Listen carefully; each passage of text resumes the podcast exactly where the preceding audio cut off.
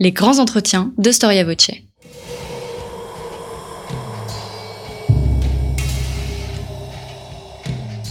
Une émission de la rédaction de Storia Voce.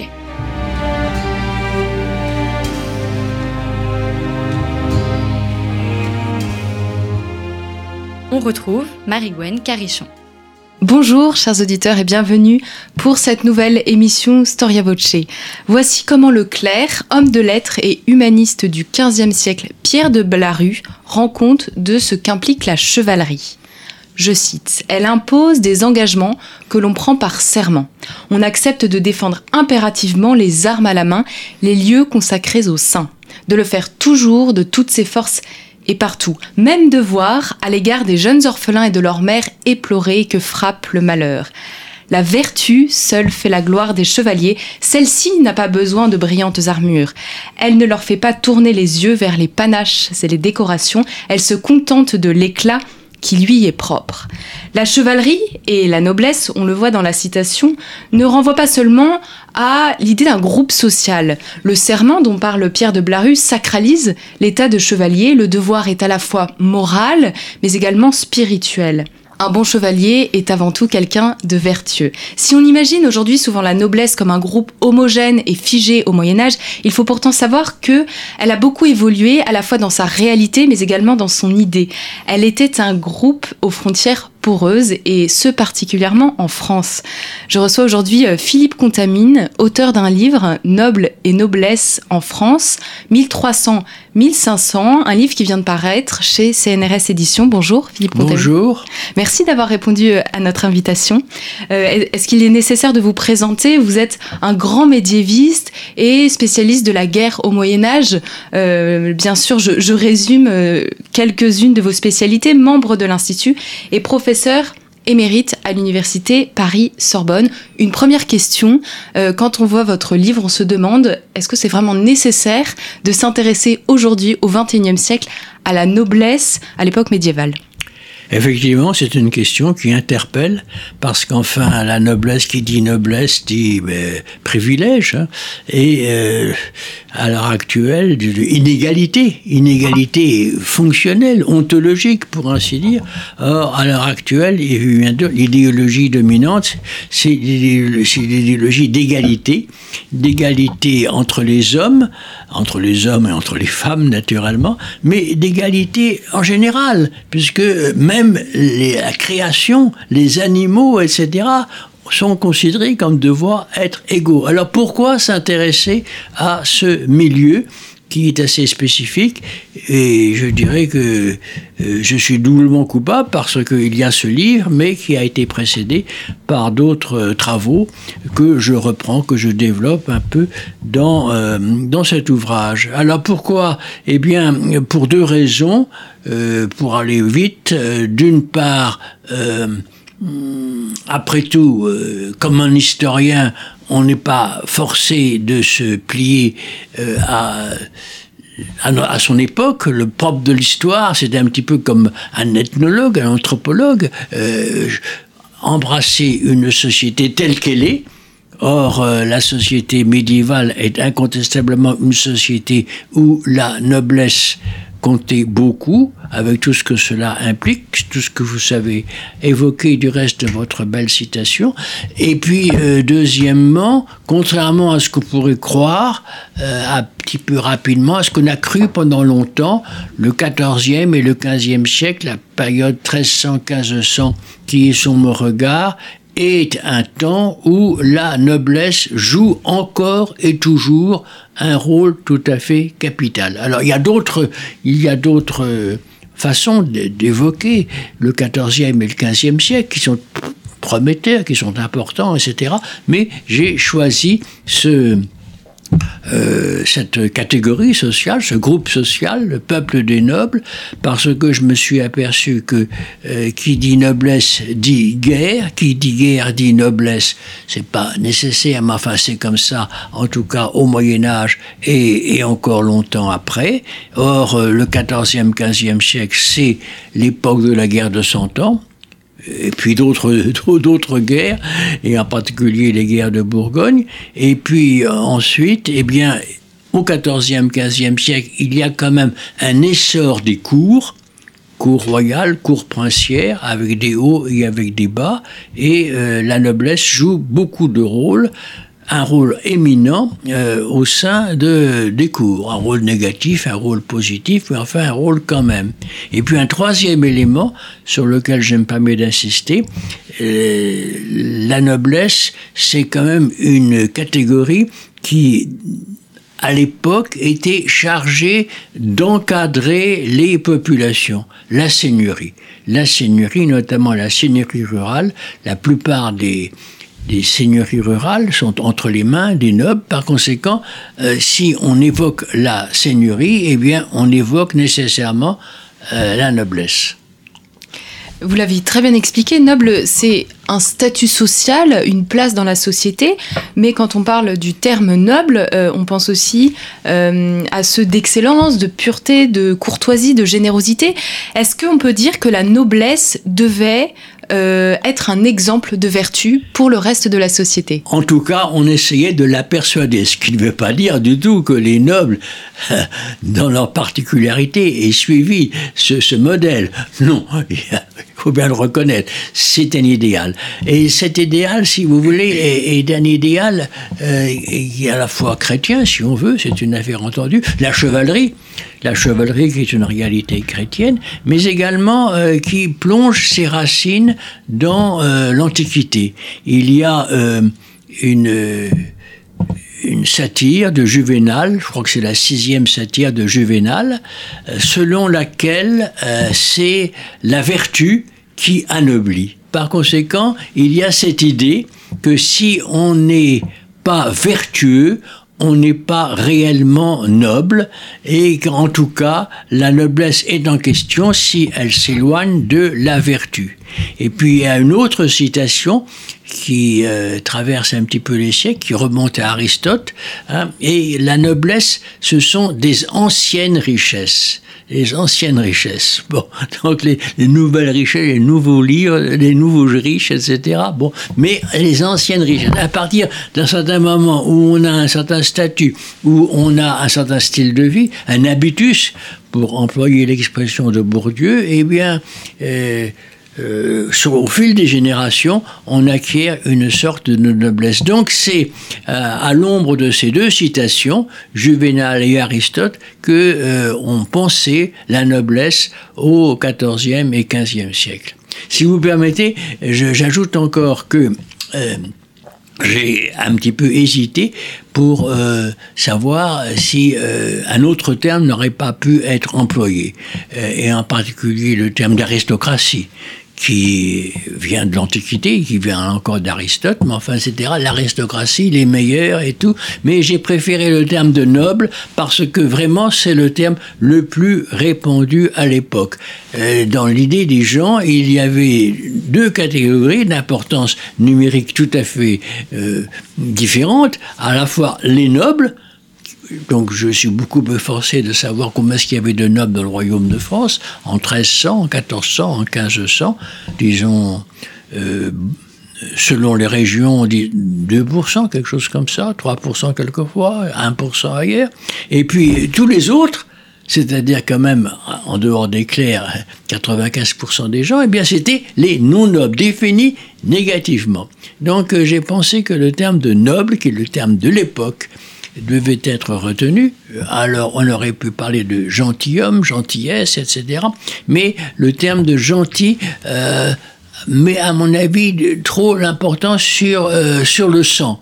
la noblesse c'est le sang, c'est une affaire entendue. Mais en plus, il y a euh, ce fait que la noblesse est priée d'aller au-delà, pour ainsi dire, d'elle-même. Alors un terme aussi que j'aurais pu employer, c'est le terme d'élite, mais justement, c'est l'un des objectifs de ce livre de montrer que toutes les élites euh, n'étaient pas nobles et tous les nobles ne faisaient pas partie réellement des élites.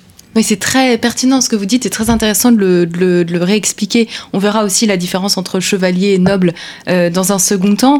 Euh, avant cela, pouvez-vous, Philippe Contamine, justifier, expliquer les bornes chronologiques de votre étude, donc 1300-1500 C'est une commodité, parce que je pense que l'histoire de la noblesse en France en tout cas, s'inscrit dans la longue durée. Disons que la noblesse féodale, la noblesse féodale à partir de l'an 1000 si vous voulez, et encore plus à partir de la croisade, parce qu'il y a un lien évident entre la croisade et la noblesse. Songeons à Saint-Bernard, l'éloge de la nouvelle chevalerie.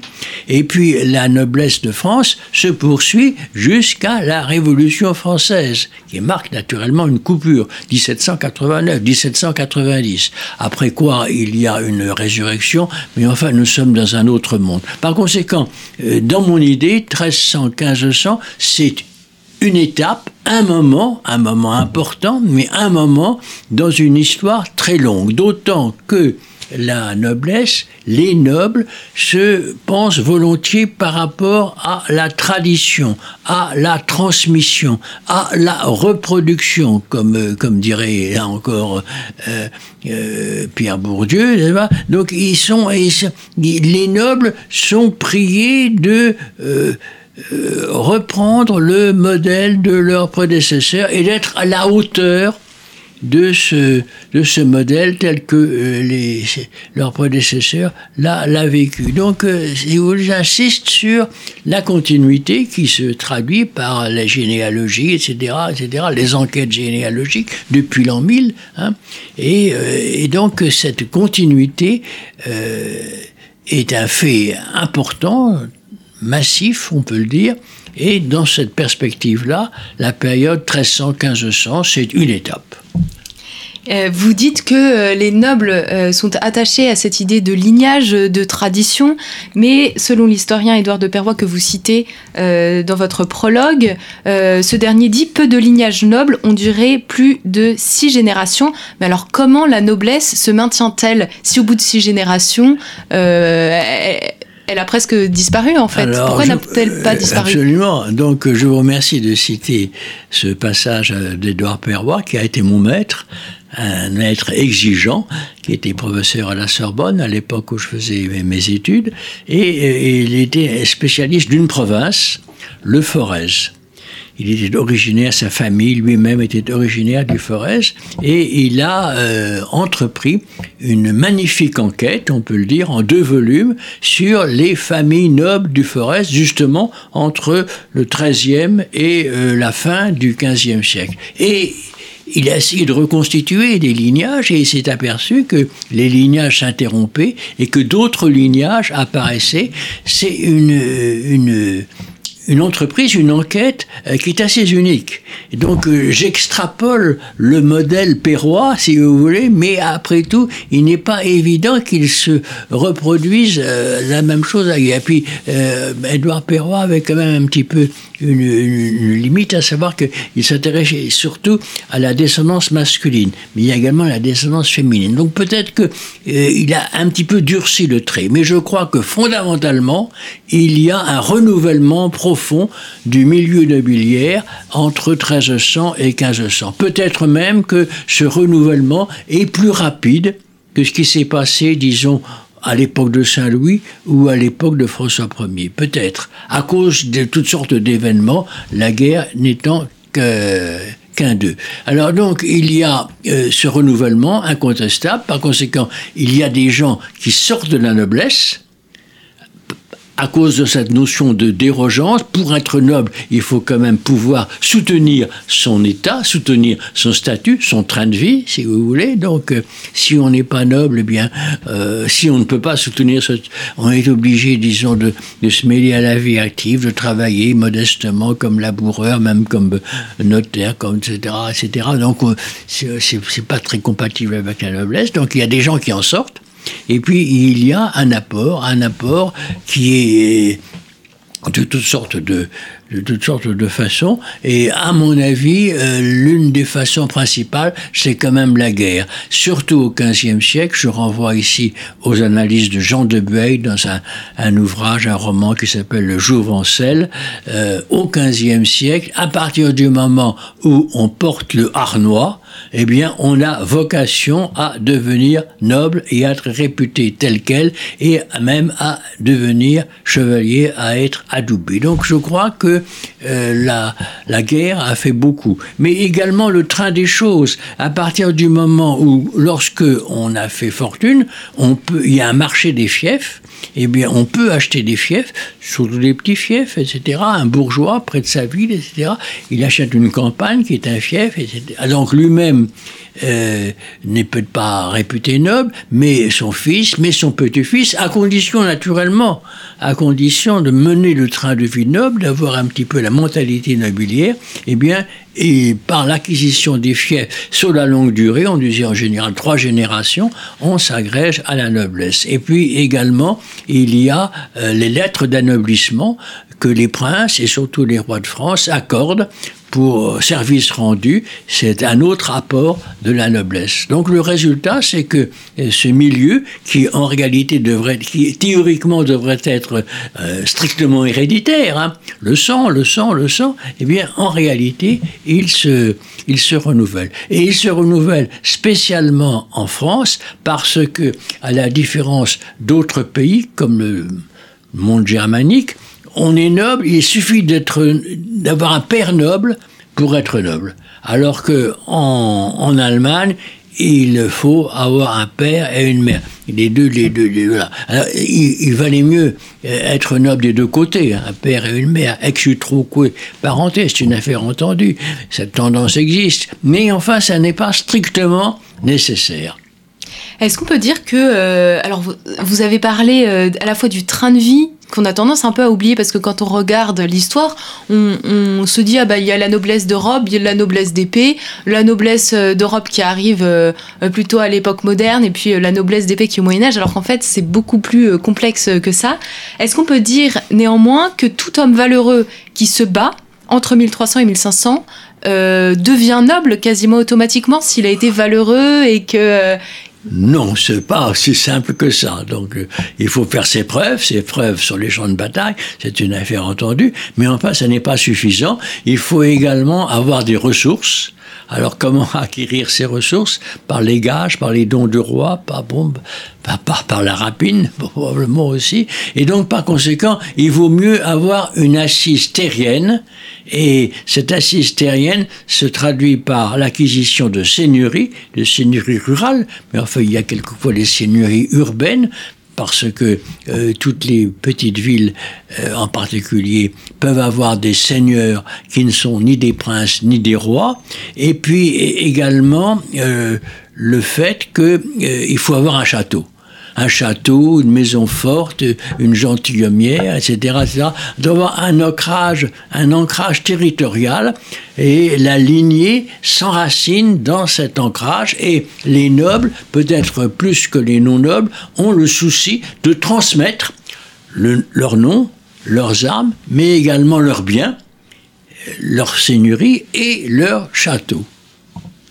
Est-ce que toute la noblesse, je repose une question que vous avez amorcée euh, euh, il y a quelques instants, est-ce que toute la noblesse, euh, est-ce que l'élite était toute noble? Non, non, je crois que la, disons, la société de la fin du Moyen Âge est peut-être moins complexe que la société actuelle, mais enfin, elle est quand même assez complexe. D'abord, il y a, il y a dans l'élite, il y a le clergé, et notamment le haut clergé. Alors le haut clergé, c'est peut-être prieur d'un couvent, ça peut être abbé d'un monastère, euh, ça peut être chanoine euh, d'un chapitre cathédrale, euh, ça peut être également évêque, etc. Alors c'est ce haut clergé fait partie plus plus les universitaires, les maîtres en théologie, les maîtres en droit canon à la Sorbonne et ailleurs, n'est-ce pas? Donc là, on peut dire que euh, c'est fait partie de l'élite, incontestablement, de l'élite du savoir, avec, euh, avec, euh, avec toutes sortes de, un statut tout à fait, tout à fait bien défini, etc.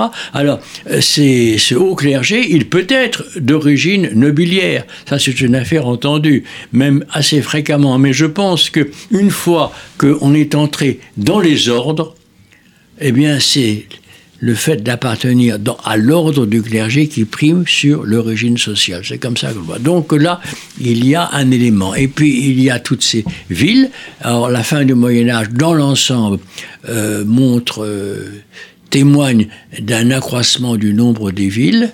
C'est... Euh, ce n'est peut-être pas valable pour toutes les époques, c'est peut-être pas valable pour toutes les régions, mais dans l'ensemble. Or, les villes, il y a quand même une bourgeoisie. Une bourgeoisie marchande, c'est une affaire entendue, Jacques et compagnie, on pense toujours à eux, mais également une bourgeoisie de fils, c'est-à-dire des gens qui euh, sont chargés de responsabilité de caractère public, ce qui va donner ultérieurement la noblesse de robe, euh, laquelle commence à se décide, sans que l'expression existe, se, se, se, définit euh, à partir du XIVe et du XVe siècle, et puis ça va s'épanouir au XVIe et au XVIIe siècle. Donc je crois que on peut dire que euh, ces gens-là font partie de l'élite.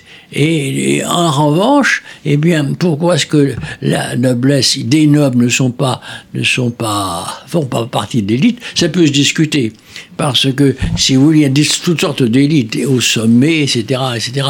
Après tout, dans une paroisse, dans une paroisse, euh, un, un, noble est quand même respecté, surtout qu'il a son château, son manoir, etc., une seigneurie et tout. Et au niveau de la vie paroissiale, ça compte. Mais enfin, c'est une élite très modeste. Et donc, on peut dire que euh, même si euh, les nobles se considéraient volontiers comme faisant partie de l'élite, c'est une, une évidence, euh, objectivement, on peut se poser la question. Oui, Michel Nassier parle à ce sujet de plèbe nobiliaire. Voilà, alors le plèbe nobiliaire, un oxymore, comme on dit, etc. Le fait est quand même que, si vous voulez, la noblesse, euh, ça c'est peut-être 2%, 3% de la population.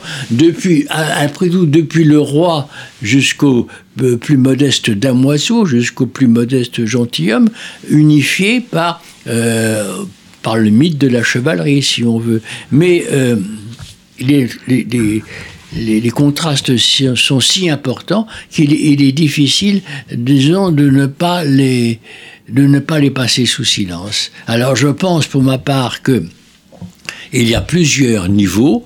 Disons, il y a le niveau des princes, il y a un niveau des seigneurs, des grands seigneurs, des seigneurs châtelains, des barons, etc. Et puis il y a les niveaux des chevaliers, et puis il y a le niveau des simples écuyers bien, qu'on appelle également gentilhomme, qu'on appelle également donzo, ça dépend un petit peu de la formule.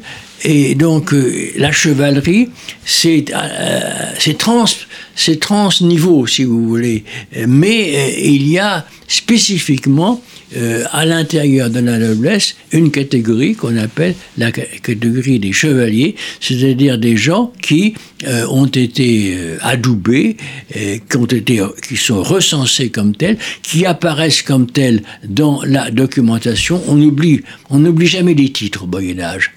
On n'oublie jamais les titres. Et donc ces chevaliers, on les rencontre au XIVe, au XVe siècle, etc. Donc j'ai fait pas mal d'enquêtes à ce sujet et je me suis aperçu qu'il y avait de moins en moins de chevaliers entre 1300 et 1500. Mais l'esprit chevaleresque subsiste.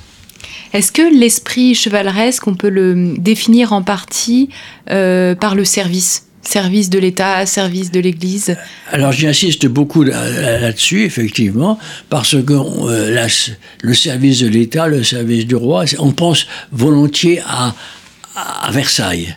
On passe volontiers à Louis XIV qui euh, met euh, tous les nobles à son service, etc. Et donc le château de Versailles, c'est un endroit où la cour, si vous voulez, où, où la catégorie des nobles est priée de se montrer sa fidélité au roi. Et donc je crois que c'est quelque chose de très ancien. Et dès le XIVe, dès le XVe siècle, le service du prince compte beaucoup notamment, notamment en France. Autrement dit, on aurait pu imaginer un, un, régime où il y a le prince, il y a le roi, et puis il y a les féodaux. Les féodaux qui se disent, mais si le prince, si le roi devient trop puissant, que devient notre statut de liberté, d'indépendance, de franchise, de privilège, etc.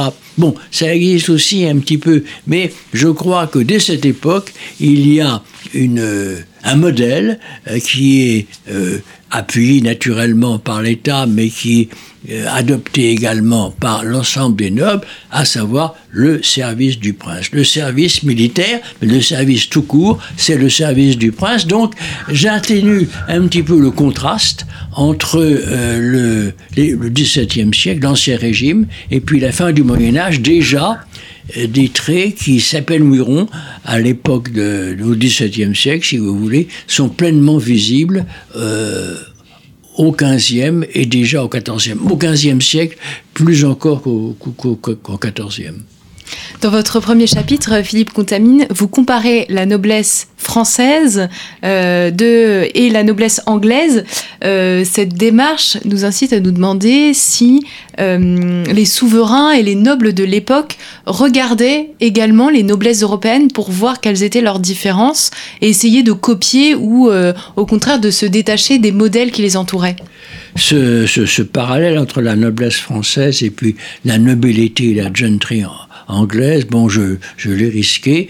Euh, euh, j'aurais pu également euh, faire un parallèle entre la noblesse française et la noblesse germanique. Hein. dans le domaine germanique, par exemple, cette tension que j'évoquais entre le noble et puis le prince est peut-être plus visible qu'en France, beaucoup plus visible qu'en France. Le monde italien, c'est quand même encore autre chose. Il y a des nobles dans les villes, etc., etc. Et puis il y a le modèle espagnol. Donc euh, il faudrait multiplier les, comparaisons. Donc je l'ai tenté à propos de la l'Angleterre, je dirais que nous sommes en présence d'une même atmosphère, d'un même climat. Donc il y a des liens, même ne serait-ce que des liens biologiques entre noblesse française et noblesse anglaise. Et en particulier, ne pas oublier que les nobles anglais ont possédé en France, notamment en Normandie, des fiefs euh, dans le cadre de la guerre de Cent Ans. Il y a eu des mariages, etc., etc. Mais ce qui m'a intéressé aussi, c'est euh, la différence. Alors, la différence, elles sont multiples. Je soulignerai deux. En, en France, si vous voulez, il y a la conception tripartite de la société. le clergé, les nobles, le tiers-état. Bien, euh, en Angleterre, je ne dirais pas que cette conception tripartite n'existe pas, mais il y a cette structure euh, particulière qu'on appelle le Parlement d'Angleterre, où il y a la Chambre haute qui euh, regroupe la seule nobilité au sens plein du terme, si vous voulez, et puis la Chambre basse, la Chambre des communes, où siègent côte à côte, ce qui n'est guère pensable en France, des chevaliers et des représentants des villes. Par conséquent, il y a là une différence assez considérable. Et puis une autre différence qui me paraît tout à fait importante, c'est que qui dit noblesse dit franchise fiscale franchise fiscale, il y a eu des hauts, il y a eu des bas, il y a eu des contestations, etc. Mais en gros, un noble ne doit pas payer la taille. En tout cas, c'est le système français. C'est pas évident, hein c'est pas mm. évident, mais enfin, ça s'est passé comme ça, etc. Et la société a accepté ce privilège. En gros, il y a assez peu de contestations. Et alors que en Angleterre, le système de l'imposition est différent et euh, l'exemption fiscale n'existe pas au même titre qu'en Angleterre. Ça fait quand même une, au même titre qu'en. Ça fait quand même une assez grosse différence.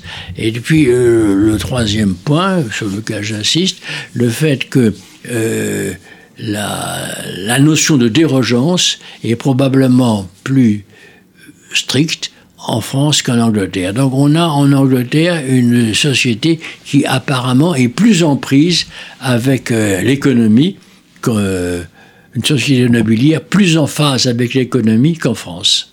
Vous dites également que la noblesse anglaise euh, semble plus installée, plus stable euh, que la noblesse française, qui elle apparaît comme assez ouverte et, voilà, et être définie par des frontières assez poreuses par rapport aux autres groupes sociaux. Voilà, tout à fait. Absolument, en tout cas c'est ce que j'ai saisi. Mais en gros, si vous voulez, il y a quand même beaucoup de, plus de points de, de de ressemblance que de point de dissemblance. Ne serait-ce que du point de vue du noble, du nombre, statistiquement, euh, en gros, c'est à peu près la même chose. Hein. On peut hein, s'interroger et tout, mais euh, la noblesse en France est ultra minoritaire, la noblesse en Angleterre est ultra minoritaire également. Donc il y a quand même là un truc. Et puis, euh, j'insiste beaucoup sur le fait que disons, euh, la société d'affaires du Moyen Âge, en France aussi bien qu'en Angleterre, est une société qui s'organise autour de fidélité. Il y a des fidèles, il y a des réseaux, etc. Alors, fidélité qui est à base contractuelle ou non contractuelle, ça dépend. C'est plus contractuel en Angleterre qu'en France, mais euh, disons que on retrouve un petit peu la même atmosphère. Chaque seigneur avait ses propres fidèles qui portent leur, euh, sa livrée, etc., etc. Et eh bien, ce même phénomène se trouve, se, se trouve de part et d'autre de la Manche. Est-ce qu'un noble habite forcément dans un château? Ah, ça dépend de ce qu'on appelle château. Euh, le fait est qu'il y a beaucoup de châteaux dans la France médiévale, énormément de châteaux. Mais enfin, disons qu'il y a euh, euh, des, niveaux. Hein. Un château au sens plein du terme, c'est, disons, au centre d'une châtellenie. Château dit châtellenie. Donc, une châtellenie, donc ça représenter, si vous voulez, l'équivalent d'un canton, peut-être pas un canton actuel parce que les cantons ont été regroupés depuis quelques années, mais euh, un canton traditionnel. Donc euh, le, seigneur châtelain, il a des droits éminents à l'intérieur de sa châtellenie. Là, il peut se faire représenter par un, un, officier, un châtelain, mais le seigneur châtelain, c'est ça.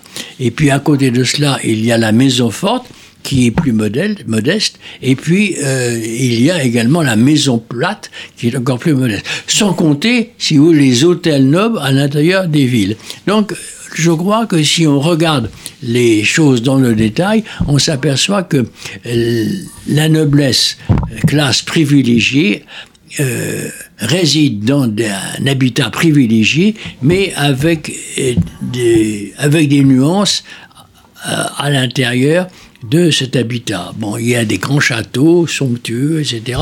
Et puis il y a des, des, petites gentilhommières qui se distinguent, mais assez peu, de l'habitat ordinaire de la paysannerie. Mais quand même, malgré tout, si vous voulez, il vaut mieux, justement, pour avoir le statut immobilier, d'avoir, euh, disons, une résidence qui, qui apparaisse hors du commun. Et cette résidence, eh bien, elle est liée à l'identité immobilière. Et, donc, euh, il s'agit euh, de l'entretenir. Il s'agit également, autant que faire se peut, de la, de la transmettre. Et c'est un élément très important du problème de la noblesse, à savoir justement le, le partage noble.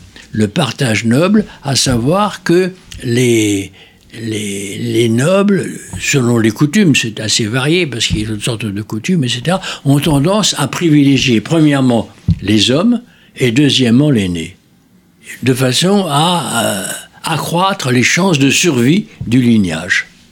Ce qui n'est pas évident puisque c'est pas le cas dans toutes les dans, dans toutes les noblesses européennes. Non, c'est pas évident du tout, absolument, mais c'est une caractéristique de la noblesse française, le partage noble. La, noblesse française se définit par les privilèges fiscaux hein, qui sont reconnus par la par l'État, qui sont garantis par l'État, etc. Et puis par le partage noble, les coutumes nobiliaires, en gros, accordent au fils aîné, en gros, en gros, au fils aîné, une part notable de l'héritage de façon à ce qu'il puisse maintenir son rang. Il y a un, imaginaire autour du château et c'est un des sujets euh, de, votre livre, un des chapitres de votre livre, le chapitre 6. Euh, vous étudiez le château dans les chroniques de Jean Froissart. Qu'est-ce Qu'est-ce qu'apportent ces chroniques pour comprendre la réalité de la noblesse et pourquoi vous avez décidé euh, de travailler sur cette réalité qu'est le château? Eh bien parce que effectivement, quand on regarde les chroniques, Jean Froissart c'est le chroniqueur de la chevalerie. Il n'est pas que le chroniqueur de la chevalerie. Je pense que son regard va au-delà, mais enfin, de façon privilégiée, c'est le chroniqueur de la chevalerie pendant la première partie de la guerre de Cent Ans, chevalerie anglaise, chevalerie française. Et donc, euh, euh, au XIVe siècle, on s'aperçoit que la guerre, ce sont des batailles, ce sont des chevauchés, mais également ce sont des guerres de siège. On attaque des, des places fortes ou on défend des places fortes. Et donc, plus qu'au XVe siècle, où euh, les opérations militaires se concentrent autour des villes, euh, le siège d'Orléans par exemple, il y en a d'autres, etc. Au XIVe siècle, le siège des châteaux euh, est d'une très grande importance. Alors, ça apparaît à chaque instant, à chaque détour de ces immenses récits qu'on appelle les chroniques de Froissart. Donc, j'ai été frappé par cela et j'ai voulu mettre en lumière, mettre en vedette euh, ces processus, ce processus d'attaque, de défense, non pas simplement de villes, mais prioritairement de châteaux. Alors donc, euh, Froissart se répète, il faut bien le reconnaître, un petit peu stéréotypé, etc. Mais enfin, il attache tellement d'importance à ces descriptions que ça devait correspondre à la fois à sa vision des choses et à ce qu'attendait son public, qui était un public, disons, nobiliaire, justement. Il attendait à ce que, justement, il se retrouve dans, dans ses chroniques, et notamment dans euh, la défense et l'attaque de, de ces châteaux. Alors aujourd'hui, euh, le château nous évoque en effet la chevalerie, euh, la noblesse, mais de manière un peu plus commune, euh, c'est surtout la particule du nom de famille qui alerte, et c'est quand on entend cette particule qu'on suppose que le nom de famille est rattaché à une réalité nobiliaire. Mais c'est pas une évidence. toute particule ne signifie pas une qualité de noble. Alors Qu'est-ce qu'elle est, cette particule? D'où elle vient? Alors, effectivement, on peut très bien être noble et avoir, comme on dit, un, nom, un patronyme sans particule, c'est une affaire entendue. Et puis inversement, hein, euh, euh, Pierre de Valenciennes, eh bien simplement, il était originaire de Valenciennes, quel que soit son statut, etc. Mais je pense que la particule nous alerte sur un phénomène, à savoir que la noblesse est en liaison avec la seigneurie. Et donc, euh, la noble, c'est la seigneurie. Hein. La particule, c'est la seigneurie. Voilà, donc je crois. Et à partir de ce moment-là, on a fait des études à ce sujet, à propos, disons, de, des, des anoblis d'origine euh, urbaine, euh, on s'aperçoit qu'ils avaient un nom, comme on dit, roturier, le terme de roturier commence à apparaître au XVe siècle, et puis s'ajoute à cela seigneur de, et puis le nom roturier disparaît, et puis il reste le prénom, le nom de baptême, et puis la seigneurie. Voilà. Et donc la seigneurie, donc c'est un petit peu compliqué, etc. Mais enfin, qu'on peut transmettre euh, euh, de génération en génération. Quels sont les loisirs, les activités qui sont réservées à la noblesse? Euh, Réservées, je ne sais pas, mais enfin, on en a déjà parlé à propos de la guerre, hein, même si tous les hommes de guerre ne, sont pas nobles, c'est une affaire entendue, mais enfin c'est l'activité privilégiée, hein, et donc euh, ça, ça implique beaucoup de choses, parce que normalement, les nobles se battent à cheval. Et normalement, ces chevaux leur appartiennent. Et normalement, euh, pour se battre, on n'est pas seul. Il faut plusieurs montures, il faut un valet d'armes, etc., un page, que sais-je, et tout. Et tout cela, eh bien, c'est à leurs frais si bien que les gages du roi ne sont pas nécessairement suffisants pour euh, entretenir ce. Donc il y a la guerre, et puis également il y a la chasse, hein, la chasse à court, la chasse au vol, toutes sortes de chasse, etc. C'est pas uniquement réservé aux nobles, mais enfin quand même et donc ça signifie, si vous voulez, que les nobles sont, euh, disons, c'est un plaisir, c'est un délassement, c'est une affaire entendue euh, à travers tout l'ancien régime, peut-être encore aujourd'hui, je n'en sais rien, mais les, la chasse, c'est un délassement, mais c'est également la maîtrise de l'espace et donc des espaces qui sont réservés aux nobles pour la chasse. Donc, si vous voulez, ça, ça implique, disons, une certaine puissance. Et puis, et puis, euh, et, puis il y a la conversation courtoise, etc. Bon, on parle de. Euh, les nobles sont, censés parler euh, d'amour, de chiens, d'oiseaux et de guerre et d'armes. voilà. Alors je ne dirais pas qu'ils étaient uniquement concentrés à cela, mais enfin, ils sont priés quand même de ne pas être, être étrangers à ces quatre catégories. Hein. Les chiens, les oiseaux, l'amour, l'amour courtois naturellement, l'amour courtois, ils sont censés le respecter, ce qui n'est pas évident, et puis les armes. C'est bien que, si vous voulez, le propre, c'est aussi, on se pose la question, à savoir, euh, qui est noble dans un, dans un village, etc., dans une paroisse, qui ne l'est pas et tout. Il y a des interrogations, puisque euh, la noblesse euh, implique des privilèges fiscaux. À partir du moment où, dans une, un village donné, il y a un noble, eh bien, on ne peut pas l'inclure, disons, dans la contribution générale de ce village, qu'ensuite qui est ensuite euh, transmise au roi, etc. Donc évidemment, les contribuables non nobles se disent ben, on n'a pas intérêt à ce que les nobles se multiplient. Et un tel, est-ce qu'il est vraiment noble et tout Et donc il y a des procès à ce sujet à la Cour des aides, d'ailleurs, des enquêtes qui sont tout à fait intéressantes pour savoir justement ce qu'avaient les gens derrière la tête lorsqu'ils parlaient de nobles. Et euh, l'un des façon de, l'une des façons de définir la noblesse, il suit la guerre, il suit la guerre, donc c'est euh, avec des risques, avec des dépenses, etc., un style de vie et tout. Et puis, il fréquente les nobles. Les nobles ont tendance à se fréquenter, ils à se, à se fréquenter entre eux. Si, je reprends le terme d'habitus, si vous voulez, eh bien, le propre des nobles, c'est, euh, disons, quand, un vicomte rencontre un autre vicomte. Donc, c'est un petit peu ce réflexe-là qui est assez présent dans des enquêtes sur le statut de tel ou tel noble au XIVe et au XVe siècle. Euh, les deux derniers chapitres de votre livre euh, parlent des chevaux. Vous venez un petit peu d'en parler. Euh, j'aimerais que vous développiez, c'est notre dernière question, un petit peu cette, la question du cheval et son rôle. Il joue un vrai rôle en fait dans, parmi les nobles, mais dans la société du Moyen Âge de manière plus générale. De manière plus générale. Donc j'aborde ce problème de deux points de vue. D'abord, dames à cheval, parce que mon idée, j'essaie de voir un petit peu dans quelle mesure ces nobles euh, pouvait se déplacer, comment elle se déplacer. Et mon sentiment, c'est qu'il y avait plusieurs formules, mais que, en gros, les femmes de la fin du Moyen, les dames de la fin du Moyen Âge étaient moins cloîtrées qu'on pourrait le penser. Donc, euh, elles, euh, elle, montait à cheval, et elle montait à cheval de différentes façons, etc.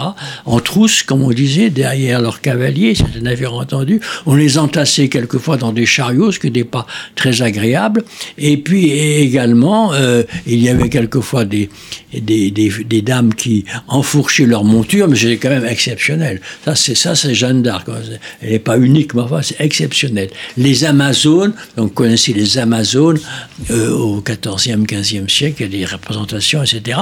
Les Amazones de l'Antiquité sont représentées comme montant à cheval, enfourchant leur monture. Mais la façon la plus fréquente pour les dames, c'était de monter euh, en Amazon, comme on aurait dit au 19e siècle, euh, à savoir sur des selles particuliers, des selles de dames, et ce qui était à la fois une performance, un petit peu fragile, etc., avec un problème d'étrier, etc. Donc c'était pas très, très, très, très, très stable. Il y a beaucoup d'accidents de chasse, hein. beaucoup d'accidents de cheval pour, les dames, enfin, ça existait aussi. Mais en tout cas, elles pouvaient quand même se déplacer, elles avaient leurs propres écuries, et il y avait les haquenets, qui leur a été en principe réservé parce que c'était des animaux qui étaient euh, dressés pour euh, se déplacer euh, mollement avec le minimum de de vigueur. Voilà, absolument, etc.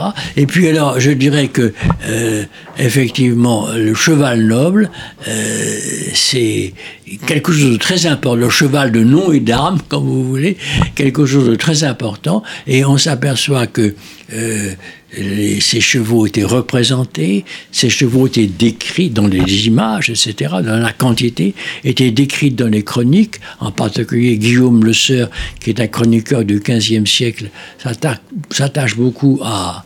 Euh, décrire les chevaux, les montures, etc., etc.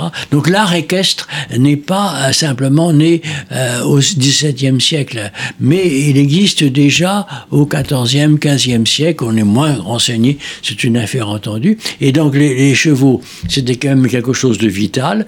Ces chevaux nécessitaient un dressage, nécessitaient un entretien extrêmement extrêmement coûteux quelquefois, et puis on les faisait venir de très loin de façon à avoir les meilleures euh, montures possibles, les plus endurantes, les plus rapides. voilà. Donc, euh, si vous voulez, il y a, euh, à côté de la noblesse, il y a également le cheval noble. Donc j'ai insisté beaucoup là-dessus.